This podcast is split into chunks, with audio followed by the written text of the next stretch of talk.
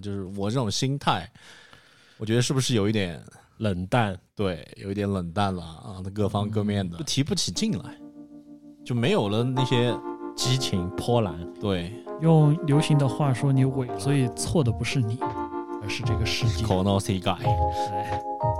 真全部是全部，那套四万多的沙发，对当时它摆在那里，看着它就是好，我就是想要它。对，但是我走出来之后呢，我再回头想想，没有必要啊。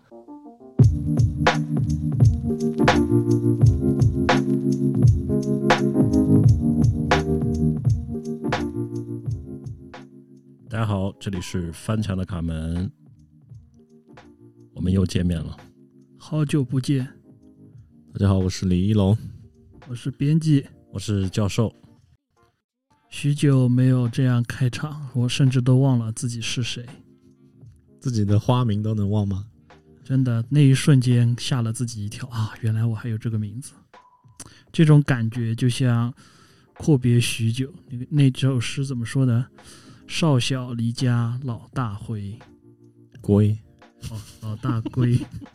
继你续你小时候有绰号吗？有就是你现在基本上身边的人也没有，他们都不知道你叫这个了。然后你回到嗯老家去，突然有人叫这个名字，你会不会觉得嗯我想打他。嗯其实我觉得小时候，尤其是越小的时候，大家的外号都是越不情愿的，对吧？也不一定吧？就看你在那些人的心目中的地位。嗯，这个讲这个有道理。刚说到小时候，那么我们直奔主题，今天是已经是二零二零年、二零二二年的秋天了。教授是刚刚从两年前穿越过来的。对，我们要回到小时候，也要说说跟家有关系的东西，对吧？嗯，对我爱我家。这个本期家节目《我爱我家》，最近要报个喜嘛，我们的李一龙同志他乔迁新居，乔迁新居啊，嗯没错没错，我们成功人士，买年纪了轻轻就有了属于自己的车和房贷房，子。买了一个一万多平的房子，难难道不是年纪轻轻就有了属于自己的房贷？有好几是亩，有好几亩地。好吧，今天大家略显紧张，我看出来了。那么为什么会有这个呃主题？我觉得就是刚刚李一龙跟我们说了一下，是他的呃最近乔迁以后，看到这个小区群里面的阿姨们啊、也有就可是在能是纠叔结叔们嗯纠结这个窗子是开朝里还是开朝外，对就是这个呃门缝应该留多大，然后那个隔音应该做多少，是吧？对，差不多是这个，就是就是从接房之后的一系列的感受吧，可以这么说。嗯，想想跟大家聊一下，特别是想跟两位了解一下，就是我这种心态，我觉得是不是有一点冷淡，对，有一点冷淡了啊，各方各面的。先先跟听众朋友们讲一讲你的心态是什么样的嘛？可能他们还不太了解。就是我，就是我没有特别的感受，很平淡，就是无论是买房那一刻，还是接房那一刻，就不是一个容易掀起波澜的人。对，就是我我可能感觉，就是在以前，随随便便就拥有了一套房而已嘛。可能二十出头的时候，我觉得嗯，我要有一个属于我自己的房子，我要去怎么打造它， but 嗯，对。但是到了真的走到那里，就站在那个门外也不过如此门口的时候是吧？嗯，我打开它之后，我就想，啊，就这样吧，就这样可以了，得了。嗯，至从于某你种跟我说我的大家流流行阳台通铺，然后把玻璃门拆了换一个门套，我觉得、嗯可以，挺好的，嗯，但是没必要。我觉得是你压力 压力不够大而已。我觉得是你凡尔赛而已。 不不不，真不是，就是我感觉就提不起劲来，就没有了那些激情波澜，对，用流行的话说，你伪了。呃是已经异地了。那你觉得现在这种伪是高潮过后的宁静，妈，不是不是，就就是是还没从来，从未有过的，走得很安详？嗯，走得很安详，就是一个下坡路，一个滑梯，哎，就是滑下来了，就从来没有高起过。没有以前高啊，以以前我也说了，我想过啊，我比我要买，我要做一个哎很牛逼的电竞房，你花花绿绿的 LED 灯啊，跑马灯要搞起来。但现在我觉得，我这里还要放一个高低床，这种感觉是不是就像高考完之后，有些人会特别的平淡？我不知道，我你们在就是我那一刻的时候，你们是什么感觉？我感觉就跟我高考完之后一样，就没有什么特别的感情，就结束了而已。嗯，因为当天我哦不前前前天嘛，他搬家前一天我去找他嘛，嗯，我就是为了 surprise 一下，就仪式这个东西就很重要，嗯就像就像结婚一样的，嗯你只有经历过了那个过程，就是让所有人见证到的时候，你可能你自己搬家它就没意义嘛，你请了一个蚂蚁搬家花了一千块嗯就没意义嘛，对对，然后你自己花了两百块买了一些箱什么的，自对己吧操作了一下。我们自己操作了一下，那就不一样了嘛，是就是仪式感嘛，这这个感觉，我插一句啊，前一天我做梦，梦见我在主持一场婚礼，那是我的婚礼。 然后我指着台下的人来了一番人声就是喧叫，就是很省钱嘛，嗯还不自是己不还要是，就是我印下我面印象有最请深不是我我印象最深的是，我拿起话筒进行了慷慨激昂的演讲，把新娘丢在一边，就说：“在座的各位，你们懂什么叫爱情，什么叫婚姻吗？” 然后开始了一长串的讨论，就是低端的爱情、呃低端的婚姻靠爱情维系，中端的婚姻是互相维系，而更高端的婚姻是什么样，我不记得用了。 金钱维系。但我就醒来之后，我就觉得很莫名其妙。嗯好吧，呃，那我们说回来嘛，就是刚刚说的，我的这个观点你赞同吗？就是这种仪式感的塑造，可能，或者是说你那种提不兴提不起兴趣来，你是怕麻烦，我觉得是这样的，嗯。你是怕麻烦，呃，首先是就是仪式这个东西，其实，呃，日子这些是早就算好了，只是算的时候呢，我可能还想着，嗯，我可能要准备一些东西嘛，要大操大办，对。但是过了几天，我又觉得，哎，第二天，我不知道请，我不知道那个时间，就星期五嘛，呃，是嗯星期四，是一个星期四。然后我想，啊，第二天还要上班，然后这天要今天要怎么请这个假？事情又多，是吧？就不想麻烦。哎，但是就是当有一个人提出说你应该操办一下，那你会觉得想一下，确实是应该这样。所以你觉得你自己太冷淡了，太冷酷了，嗯，他太酷了，太酷酷了简直太就酷是了。我突然想到一句话，叫“你已经在生活中溺死了”。你这种状态，因为你看嘛，刚刚你本来都想到了，嗯，但是随着时间的过去，你逐渐变淡了，然后又被生活的这些工作的琐事一困，你就想想，要不算了吧，这不就是一种溺水的状态吗？嗯所以错的不是你，而是这个世界。 ，Kono C guy，哎，全部全部，呃，这首歌是这张专辑是编辑推的，他要放的。那既然编辑聊到这里了，跟搬家有什么关系，或者是跟我爱我家有什么关系呢？呃，这部动画很有名，是 Key 社，就是《恋爱养成游戏》最经典的麻智大神的春夏秋冬中的春，嗯，大家懂二次元的都听过这首神曲啊，你们不懂我懂，听众也肯定有人懂。这首歌就是团子大家族里面的一首，轻轻的，甜甜的。这个故事呢，我一讲，大家应该就能感觉到和家有关。我先讲一下，男主角是一个单亲家庭的男生，他爸爸拉扯他大，但是因为就是他爸爸也是酗酒、早出晚归，一天都见不到人，可想而知他的性格会有点街溜子，在班上成绩也不好。然后某一天，他本来不想去学校，想逃课，然后同时旁边突然有一个女生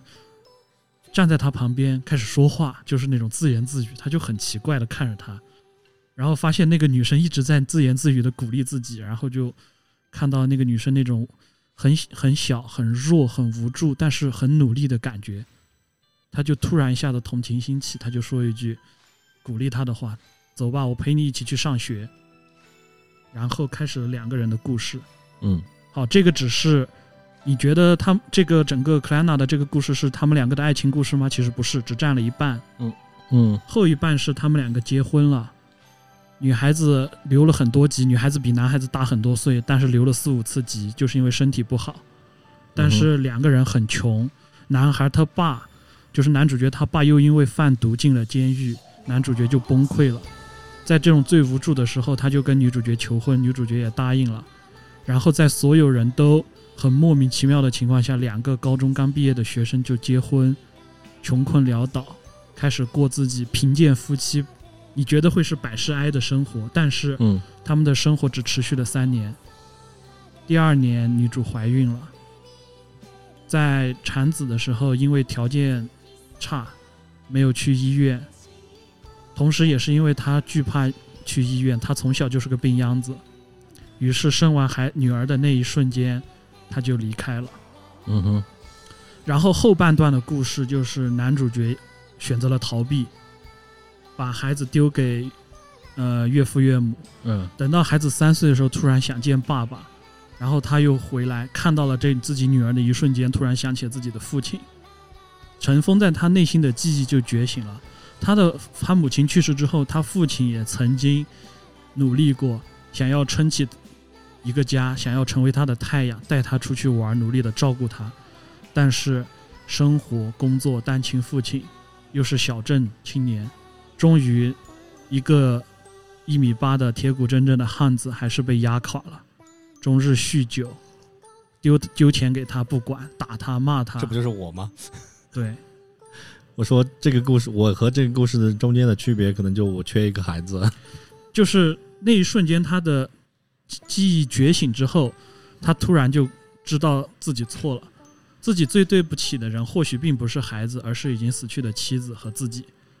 所以接下来后面的剧情，他就努力的想要做好自己的父，做好自己父亲的责任。带着女儿去旅游，给女儿学着给女儿穿衣服，带女儿上学。他女儿也非常懂事，小小年纪就知道，三四岁就知道替父亲那个什么，忍住在家里受了伤，也躲在厕所里一个人哭，因为他知道他的父亲很痛、很累、很痛苦，他不想让他的父亲再痛苦。但是，他女儿和他妻子也一样有遗传病，终于还是没能活过四岁的那个冬天。最后，在他的怀里，他女儿对他说：“这辈子能做你的女儿，真的很好。”然后，嗯这个世界破碎了。嗯当然，这个作者给了他一个很超意识流的一个结局，就是同步在另外一个世界里有一个小机器人和一个女孩在木屋中相遇，他们互相都不知道自己是谁。女孩一点点的收集零件，帮小机器人组装好了身体，然后小机器人觉得，哎，我要为这个女孩做点什么，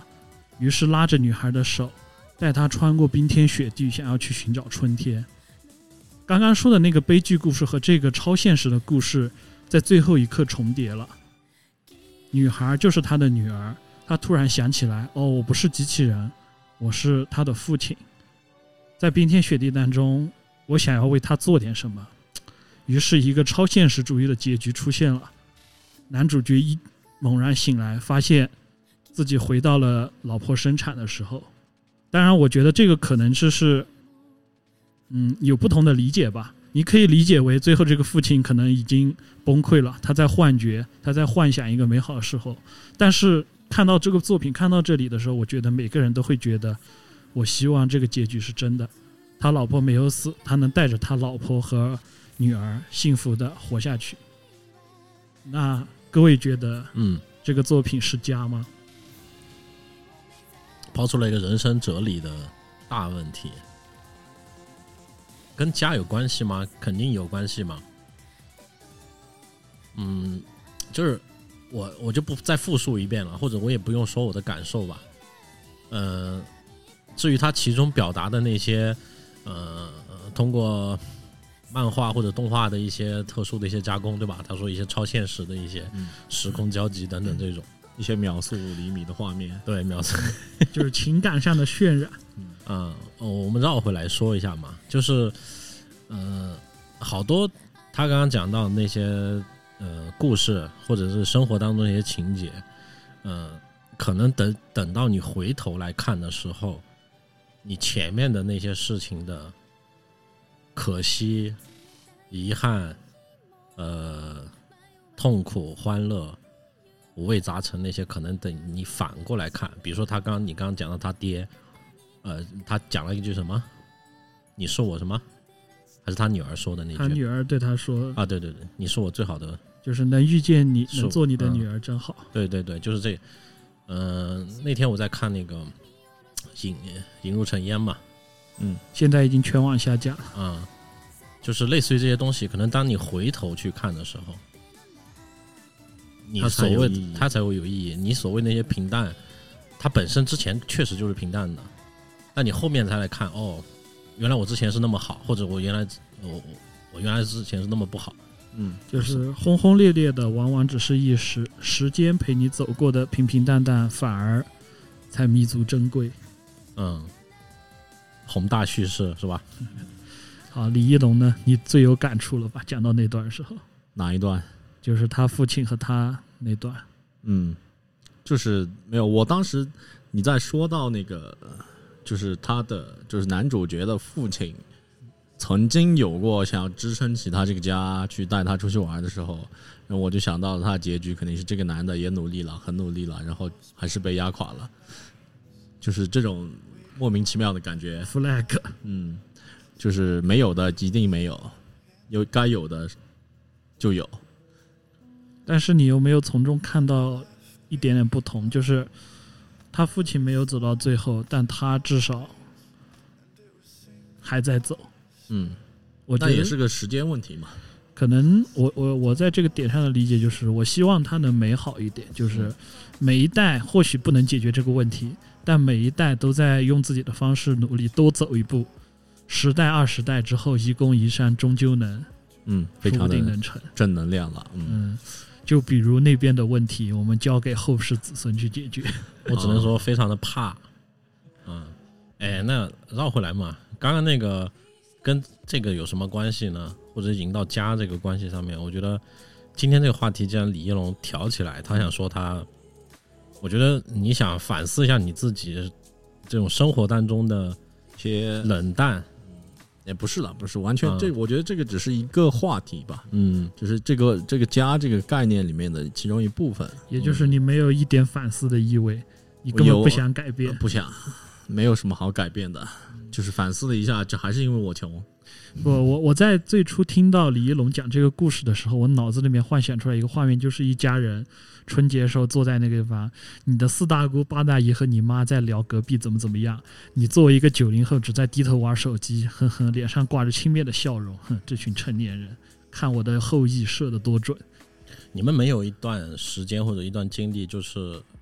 去讲你们以前不会讲的，比如说我们具体一点，嗯呃，可能以前我们都会讨厌在家里面呃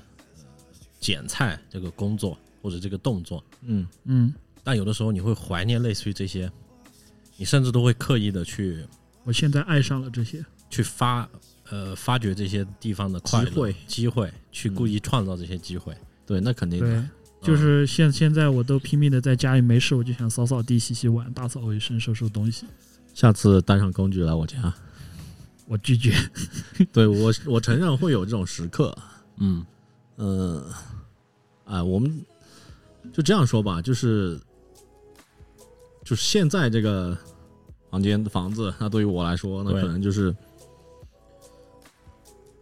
一个容纳我的地方。而已，嗯，它完全没有到我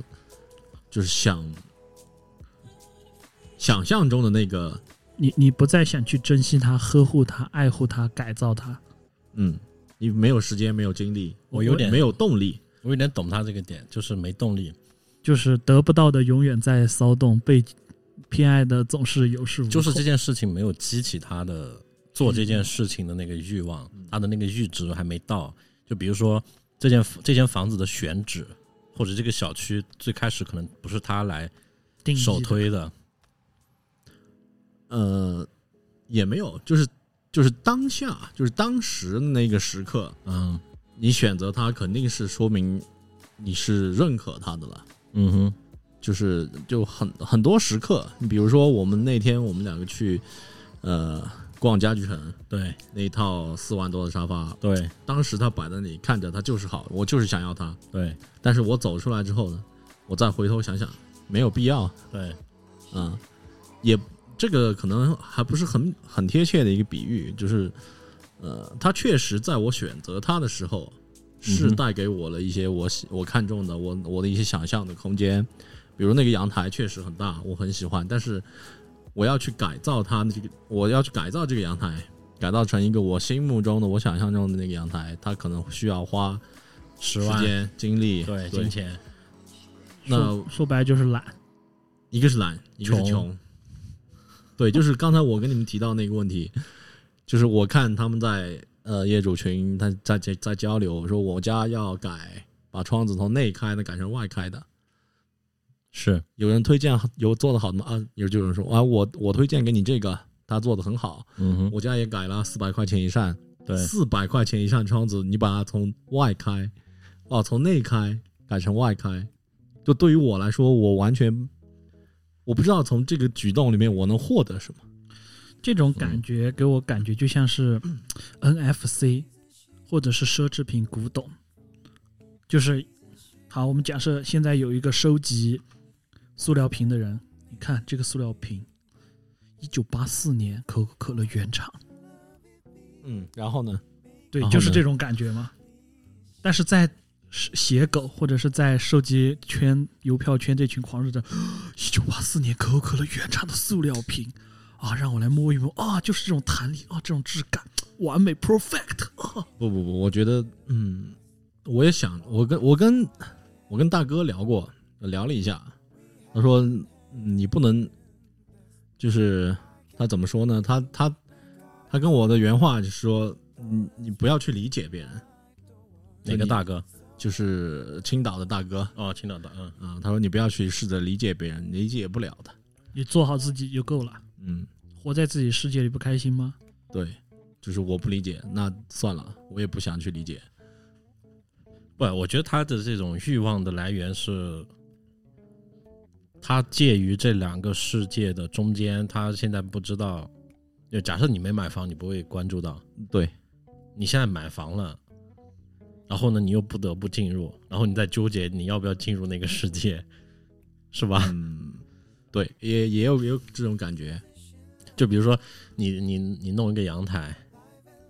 呃，比如说我们每个人都会想象嘛，但想象跟现实是有差距的。嗯，就比如说你现在存款只有五十万了，你不可能弄六十万，甚至你都不可能弄四十万，因为你要留出一半的钱来。对，然后你怎么花这这这部分钱呢？哎，你又没去想，然后人家又来纠结四百块的这个点。不是，他们没有纠结价格，是我在纠结价格。对啊，我的意思就是说他们在说这个价格的点嘛，他打他打到你了，嗯那你又觉得哎，为什么要去纠结这个呢？但这不就是用没钱，然后又要效果的本身吗？生活本身不就是那么凌乱吗？对，生活本身不就是这么凌乱吗？这点我很认可。然后刚刚教授的那个描述让我想起了很赛博朋克的一种一种感觉，就是，好，我们现在在赛博朋克世界，然后强尼银手的意识，我突然把他意识里面一个片段植入到你的脑子里面，然后你嗯脑子里面就开始，干他娘的，吉他就是要倒着弹的，就开始嗯冒这个想法，就开始冒这种坚持，是不是？李一龙刚刚的感觉就是这种，就是你脑子里面被强行的注入了川子要往外开不是，这种很莫名其妙的想法在困扰着你。不是你们你们最近看了那个《Nobody》那个电影吗？就是演《绝命毒师》那个律师嘛，风骚律师那个，嗯没有没有，他也是跟 John Walker 一样的爽片，他讲的那个是老白嘛，老白演的嘛。 《绝命毒师》里面的那个律师嘛，对吗？呃，风骚律师风骚律师的那个主那个男演员演的没有 Nobody。主演哎，我说的他跟 John Walker 是一样的，嗯、他那部另外一部电影是叫我我说那个叫 Nobody，啊不重要，也就是演《绝命毒师》里面的那个律师演了一部电影叫 Nobody，他跟 John Walker 是一样的爽片。对，发泄，我讲一下大概的一个背景，嗯，呃，一个隐匿的多年的一个特工，为了家庭生活，呃，他儿子他家里面发生了抢劫嘛，就一系列的这种事件，就觉得中年危机，我可以这么进行一个描述。本来很强的一个这种特工，哎，突然间，呃，这个故事的转折就在这里，嗯、之前的那些荣光各种都不见了，怎么办？中年危机，中年危机就来了嘛。哎，有点像施瓦辛格后来那个那种，那有部电影也是这种，呃，他的他的点都很直接，就是，呃，我就就直叙下去了。他在公交车上看见了一个这个小混混，然后他就说：“赶紧上来，我要打你们。”好，然后这件事情就成了，啊，顺理小混混成就章上的，去了。顺理成章的就是鸡毛蒜皮蒜皮的一些小事，呃，就形成了这部电影那种大复仇和大动作的那种结局。好，这个就是大概的一个故事线。啊、我想讲的就是，嗯，你好像是需要一条这样的故事线去发泄一下。你生活在，或者是说我们好像都生活在这种自己虚构或者是说自己想象的这种里面，好像有点中年危机的意味在里缸面。中之脑，哎，真的有点像。我跟你们说，就是有的事情我们到现在可能你做就完掉了，如果你不做，你只是在想象，好像就会循环在那个里面。你做了可能就会爽，比如说你介入他们的那个门窗是向内开还是向外开，你就会很爽。你从一个广告人设计的角度去点评他们，从一个做过活动的人告诉他们物料、施工，去 diss 他们，去告诉他四百块钱人家赚了三百五哦。说出来这句话的瞬间，整个群都会不舒服，就是这种感觉，你会不会很爽？所整个小区所有的大妈都因为我的一句话陷入了深深的痛苦中啊、s u r p r i s e 嗯，没有没有，我的点其实不是这样的，就是你比如说，就是回到这个装修的问题啊、呃你比如说我把瓷砖通铺一下，我会显得我的客厅大，嗯那我能理解你的你的获得，嗯，就是你获得了一个看起来视觉很舒服的一个空间，对，但是我不能理解把窗外把它向外开和向内开，嗯、就是，嗯、我知道了。但我这个觉事得情为就影响到你的点是在于，因为它跟你没关系嘛。的呃，对，它跟我没关系，但是我就觉得，嗯，是不是，就是是不是我在这个事情上面，嗯，我好开始像怀疑好像没有自己他们主动，没有他们积极，你开始怀疑自己，呃，也没有怀疑自己，我那你哦我我觉得只是你把自己带入到他们的生活里面而已。就你你想一下，你把我想象成为那个人，嗯。如如果你告诉我你要把窗窗户对开朝外，你会怎么来跟我说这个事情，或者你会怎么看我嘛？因为你就不是我啊，你也不是嗯他。嗯，我的我的理解，我的我想说的就是这里了，就是子非鱼，安知鱼之乐？你为什么要去纠结鱼乐不乐？你这种强烈的控制欲为什 么会喷薄而出，对着小区大妈发泄？就回到那个话题，如果是你要告诉我你要把你的窗子都往外开，对，我会你会怎么说我？ 首先我觉得你不会，好好好，可以，嗯嗯，其次如果你会的话，那我也只能表示支持理解，嗯，对，这个就像每次讲到这种窗子，我都想跟别人讲，我以前在北京那家公司，它的那个窗子有多牛。有三，种开法，呃， 对，你看嗯李一左龙开都右已经，开，我一对讲李一龙都已经熟人在是心就了。就是你你知道我我窗的子乐有趣嗯所在你知道窗子有几种开法 吗？就是它那个窗子可以变形，就是那种像变形金刚一样的可动。嗯，可操作性让我深深的着迷。我操，那个窗子我可以玩一年。呃，反正就是类似的感觉吧，就是嗯好，我感觉好像我应该操心这些事情，但是我又不想操心他们，嗯，就那是没问题，我觉得你可以不用操心，不用操心啊，因为你始终会有你要操心的，嗯，我觉得把对这个事情类比我还有一下我要操心别的事情，比如我一直在看手机，我在等的一个东西， 啊，比如说你的酒柜、嗯你的高度、你的层板这些，这些就是你要关心的嘛。嗯，对，那这个时候我就想提出来一点，李一龙，你有没有反思过，你这种其实是一种思想上的强迫症，怎么个强迫法？你强迫自己想要去关心这个问题，但是实际上你需要关心的，就像你刚刚说的，是这个方案设计改没改，嗯，但是你就是忍不住想要去想这个窗子的问题，想要去想那群群里的问题，这像不像一个来来回回的推拉？用一种形象的比喻，像不像活塞运动？就是我把我自在我自己的脑子里面植入了一个，就是我我那天听到强迫呃讲一个心理医生讲强迫症，就是强迫症就是你重重复复想要去做一件事情，扫地也好，关嗯注什么事情也好，就像是一个活塞运动。那么世界上最有名的活塞运动是什么呢？说出内来燃可能机啊就、不 是世界上最有名的活塞运动，你仔细想一想，好说我们出大家来都我们知就道不能播了我。们大家都知道，就不要强调这个嘛，继就续是嘛。当你想到这点的时候，再想想自己的行为，你是不是能豁然觉得，哎，确实啊，你在从这种来来回回的过程中，你就是寻找一种安慰和快感。哦，你不可否认是吧？你会去想这个问题的时候，你会有一种快感。你的意思是强迫症，它是在脑内进行了一些，活塞运动，高然后潮，通过这种方式来获得它属于它快自感己的一个爽满足感。对自我的满足和放松，所以你才会沉迷，所以你才会戒不掉，所以你才会一直去。嗯，有点意思。好，想通了这这点观之点后，有你点是不意是思觉得就稍微能不去想它了？我我可可以以不去想它。我们也不用。我们今我觉得今天聊这个事情的意义不是在于界定它这个东西好，然后让它发嗯扬，或者是界定这个东西不好，然后让它戒掉。我觉得意义是在于，呃，分享一下我他的这种状态，状态，以及衍生出来的家的这种观念嘛。嗯，那他刚刚说的这种，你赞同吗？或者是说你觉得你是这样吗？就为了通过这件事情获得一个快感，嗯，不，并不是，也不是啊，嗯，就可能我明天我就不再关注他们了，或者明天他们换了另外一个话题，你嗯，又开始比纠如结他们另开外一始个话题。开始通开始把嗯下水道改了，我觉得嗯为什么要花这个钱，为什么要做这种事情？嗯就其实是这个状态，嗯就是我的这个状态，嗯。那我说说我嘛，嗯我的点是来自于，比如说我也会像你一样的去关注，但我的点是来自于现在的这种社会结构，它商品房嘛，商品房它必然就会呃有社区，社区这个概念。那我关注的点都是一些什么？比如说呃物业啊，啊、比如说下水道，呃或者是说停车场漏水，就是这些问题。嗯，比如说这家里面呃装了一个好东西，可能我看了以后我就看了。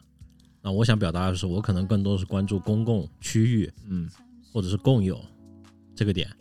至于你家想装什么，你还没那是到你那的个事点情，或者你分享这个，我觉得挺好的，那我就看一下。嗯至于这个东西会给我引起一个什么东西，我不会，因为没有太多的关联嘛。嗯，你呢？你觉得呢？ 就是像公共区域像的这种事情类似的李一龙这种类似的状态，我想了一下，我可能是关注房价的涨跌，因为 跟大家不同的是，我没有房啊，对吧？左手边的李一龙是刚拿到，所以他跳过了买房价格这个阶段去思考装修这些。嗯右边的教授是已经住了不知道多少年了，装修也已经过了那个新鲜劲儿了，嗯所以可能会去关注房子以外的环境啊这块这块。嗯有可能啊，当然不绝对，反正但是嗯你说的是那个点嘛。那我这块我想了一下，类似的感觉就是，哎，那个什么，呃，万科什么降价了，被业主围攻，要求它涨价，嗯多么滑稽，多么超现实主义的东西。那房价要不要涨呢？要不要降呢？要怎么样呢？未来会怎么样呢？其实不关我的事，这个是市场决定。对于我来说，一个买不起房的人，你关注这些有没有任何意义？但是我就会，同样就像李勇一样，这段时间我就会想要去看看他，就是很想不通，嗯这群人干嘛不让降价？这群人干嘛不去政府闹？干嘛要去逼开发商？啊就是刁民把事情搞搞大嘛，我我就看戏多开心，我会这这种去关注这个点。好像有点跟我们，比如说上次你们两个不是开车出去，然后车被撞嘛，嗯，我们关注的点也不一样。就是理想或者叫做这种你受的教育里面，社社会责任感的部分会弱很多，不叫不叫弱，就是你什么时候该拿起来和什么时候不该拿起来的这个点，嗯，你会会不会替别人尴尬？我我就是我是在想这个问题，你好像在替别人尴尬，和你在替别人考虑一些问题。嗯嗯就比如说，绕回来嘛，那个车该怎么解决就怎么解决，嗯你其实不用替他尴尬。我没有替他尴啊尬，我没有。有说你嗯，我没有说你，呃，当当时我考虑的情况是，绳之以法。嗯、对，一个是我想让他绳之以法，第二个就是如果当时我接受私了，第二天他反过来咬我一口，我反而要赔钱，我反而会投入更多时间精力说不清，因为我知道有这种操作。啊，我在描述的是李一龙嘛，啊，嗯呃，因为我的感觉就是说，以此类推的这个，就比如说你在老家那边的那个房子里面的房产证的那些东西，你上次不是在说他们在吵架什么的吗？嗯其实你可以完全不用理的，因为始终都会有人来解决这个问题。对，你把你变成社区的一个人，你要去参与它，你有这个精力吗？我没有。对你没有这个精力，但是然后在我看来，他也没有参与啊。我觉得不是他，重点不是在他参不参与，就算他参与了，他的我的我觉得他的点是在于这个东西对于他内心自己的那种演绎和纠葛会有点多。这内这心是有点多，这这一点我看到的是，就是一个好朋友向你分享一下家长里短，就是一种纯粹的人与人之间一种共情、一种分享的一种高级的审美体验，嗯，就是与这个事情无关，只是他把他的隐私对或者是一些私密的东西，哎，向你敞开，对就像是猩猩向你露出掌心嗯、露出胸毛，是一种编辑用一种示好的表示，编辑用一种文学语言来不描不述不一种是，一种就其实就是呃，我动物觉得世界的语言，就是一个词嘛，啊，就是八卦的一个 心理嘛。 对，就是八卦，其实重点不在于它本身的内容，而在于他选择和谁八卦，所以八卦这个动作对本身，就是一种靠近，一种情谊。要不然为什么不去跟楼下李老四八卦一下？就是我们互相在摘彼彼此身上的虱子。哎，对，就是这种感觉。嗯，我的点就是在于这里了。你拥有它，你就不要让它，就是不是说你不能产生这种，你也不是不能分享，而是说不能让它变成你一个负担，一个负担嗯。你不能让它难受，让你难受。你八卦不就是为了爽吗？我想问一下，嗯，你八卦还要为了啊，找认同，就是还要去教育一下别人或教育一下自己不什不么不这种不，深度的八卦是把张老太和李老王牵连在一起，大家一起排挤吴老二，嗯。一个《甄嬛传》当然了，这种东西可能如果确立下来以后，呃，有可能你可以做居委会的，大爹，等我退休了，我就去过，我就去做，我就去教育他们。哎，这个事情反过来也说明这个世界的复杂性，就是你单独拆开看好像是八卦，好像是内容，但是你捏合起来看，竟然能看到《甄嬛传》，以及你的退休生活路线，就是退休的人生发展阶段，这就是世界的复杂性。 嗯，好吧，反正我的想法就是说，呃，至于那个事情，就不应该成为一个负担。嗯，嗯，可能对于你来说，它也可也可能不是一个负担就不是不是一个负担，它可能就是一个结，一个小疙瘩，啊。对，或者只是你把它晚上八点钟比较感性化的一瞬间，嗯嗯，说白了你还是你闲的嘛，对。如果你打个想，游戏不好吗？ 是吧？这个时候你开一局 DOTA，没有没有这个两个方面，两个方面的东西，就是对于他来说，这件事情确实跟他有关系了，因为他要装修什么的，然后他就代入嘛。如果我们来，但凡想一件事情跟他没关系的，他早就去打 DOTA 了，我敢这么说。对。但凡其实如果是你看见这条，你看见一个群里面有人说这种话，你可你觉得你你最后就是嘲笑他们一下，对，你不会往你自己身上揽，对，但是你嗯懒了。对我揽过来了，我背着它，嗯，嗯，还是证明你肩膀上的东西太轻。跟你交倒通给年轻人加点担子。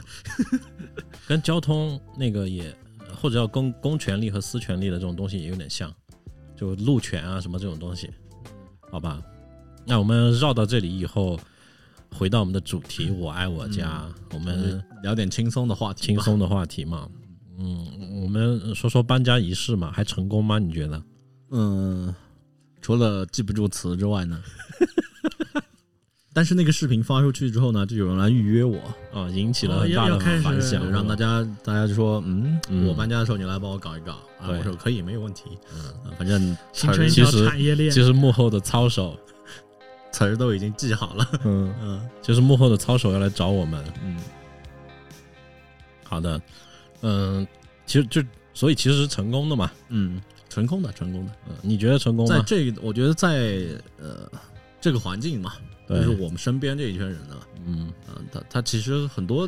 没有这种意识，或者他看到这个，他会觉得非常的新鲜。对，嗯，这反正引起的反响是好的。嗯，可能在我这里就是这种新鲜的，对啊你，也是新鲜的，因为我之前跟你们讲过我生长的环境嘛，嗯就是要消除宗族、消除这些传统文化的影响。嗯，就从公社化，呃，公社化本身它也是有一种这种影响，对，甚至都要去公社化的这种影响，就要把每个人关在一个胶囊里，变成一个信息茧房，然后、嗯工人嘛，大家都懂的。嗯，减房是吧？其实富士我解康它为什么要做一个园区呢？就是当然它背后有很多经济学的原理嘛，什么节约啊，什么你挣的钱在我挣我的食堂，我又可以节约成本啊等等。但是你不可否认，它这种行为的背后，确实也有一种，哎，包括硅谷也是这样嘛，好吃好喝好在把你老婆孩子接来圈养起来，嗯，对吧？是，我们不能否认，可能大家没这么想，但是现实的有趣之处在于，冥冥之中它就往这个方向走了。对，这种感觉，我就比较敏感啊，只可意会不可嗯言传。那那那我我问一句，你搬过家吗？就是你们家从小就一直生活在那里？就没乔迁过，呃，房子搬过，我家最初是在活动板房，嗯，因为那个时候，哎呀，工厂也讲究那种什么论资排辈啊，里面暗斗啊，什么东西。以前可能那个时候不是市场经济时代，大家可能就是分房子分的大一点、小一点，分的位置好一点、坏一点，因为嗯是总有好坏嘛。好，那我就再问一个，你有没有经历过商品房的搬迁没有过程？也没有。我自己租房搬过，嗯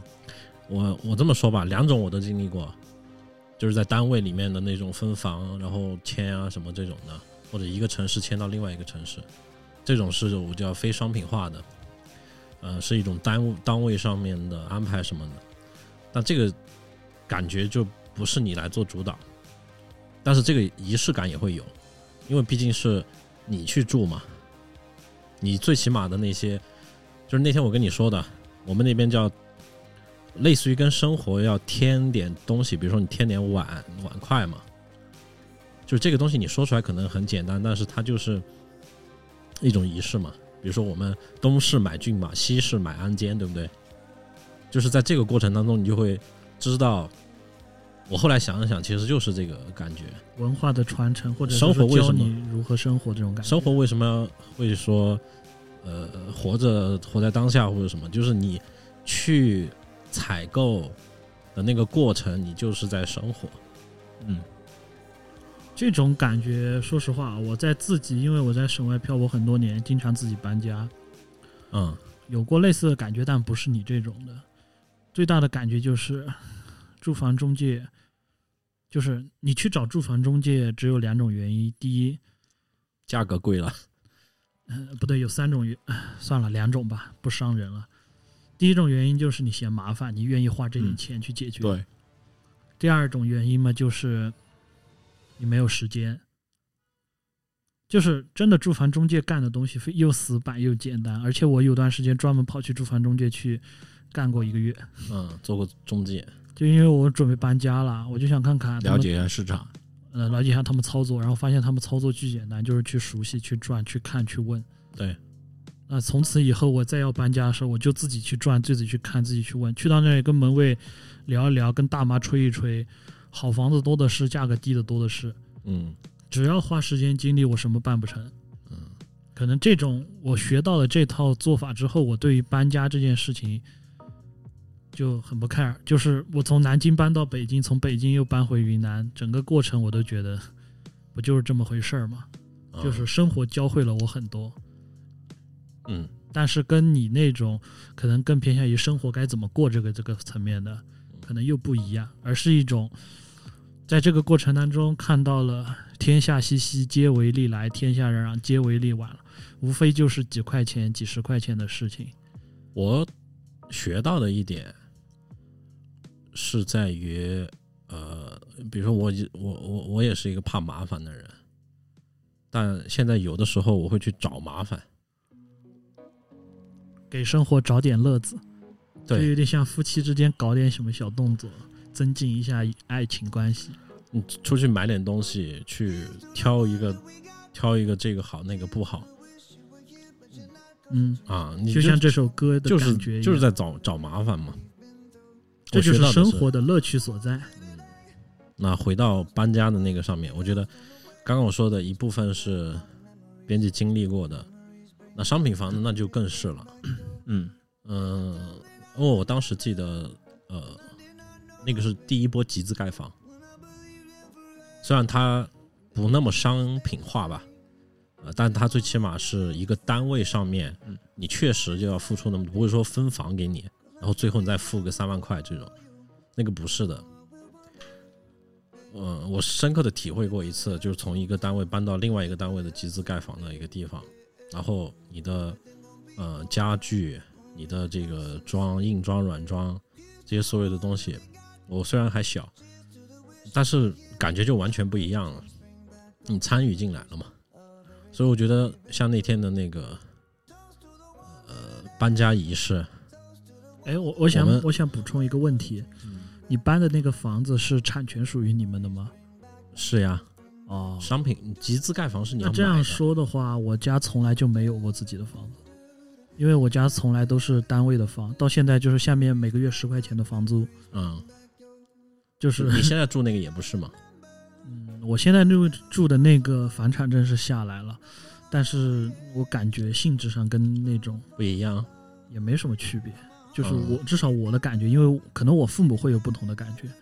因为那套房也是我父母的，也不是我的。嗯就是我家以前住的所有的房子都是单位的，就是你可以周围的房子只要空出来了，你自己送送两条烟，跑个流程，你就可以搬进去。是啊，但是没你这套要还了嘛，嗯是所以根本不是属于你的，所以你在里面，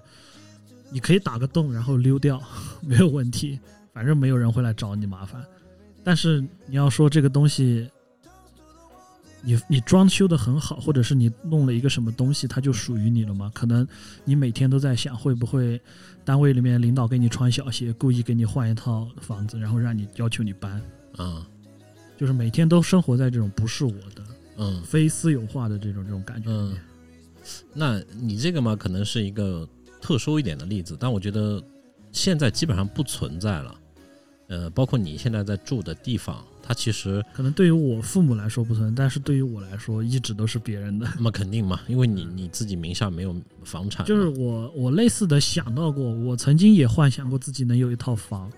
然后我对他唯一的要求就是我要有一个房间，就是只刷白墙，把门框都刷白的那种，就是门一关上就是一个白色的纯空间，什么都没有，就这种静静的，我能在里面放空自己，就有点像人工智能那种科幻片里面进入到那种毫无界限的空间里，什么都没有的空间里，能静静的嗯哼，待在里面。哎，这会不会就是因为从来都是公有制，特别没有体验过私有制造成的一种心理阴影？哎这么聊好像有点太远了。就我们要聊到什么呃市场经济改革，啊生存的意义？就是房子商品化以后的这些，我们可能聊太远了。就是反正我总是这么觉得，你好像有点悲观嘛。虽然对那天那个对啊也是一个挺新鲜，你只是新鲜而已。对啊，我骨子里就是个悲观主义者。嗯，呃，我们呃不是说谁悲观嘛，我就说那天的那个搬家是什么感觉。我就很莫名其妙，我真的没有想到是个仪式，我真的也没想到要搞个仪式，啊、直到买真的再去买东西的时候，我才觉得啊，原来不是闹着玩的，啊，原来你们那边有这种文化，嗯，就是这种反应。啊，呃，也没问题。我们包括我们那边也不是说每个都会那么去做，或必者须是要那么做，不对是，也不是那么，就是有的流程可能会更简化一点。但是至少有这种传统，或者啊对是有这种是啊习惯在就比如说你进门前放个炮仗或点个香，嗯啊。烧点纸啊，这些你选其一，或者是说你都做啊，随你。我想到了，在我们那边也有，但是都是通过春节联欢晚会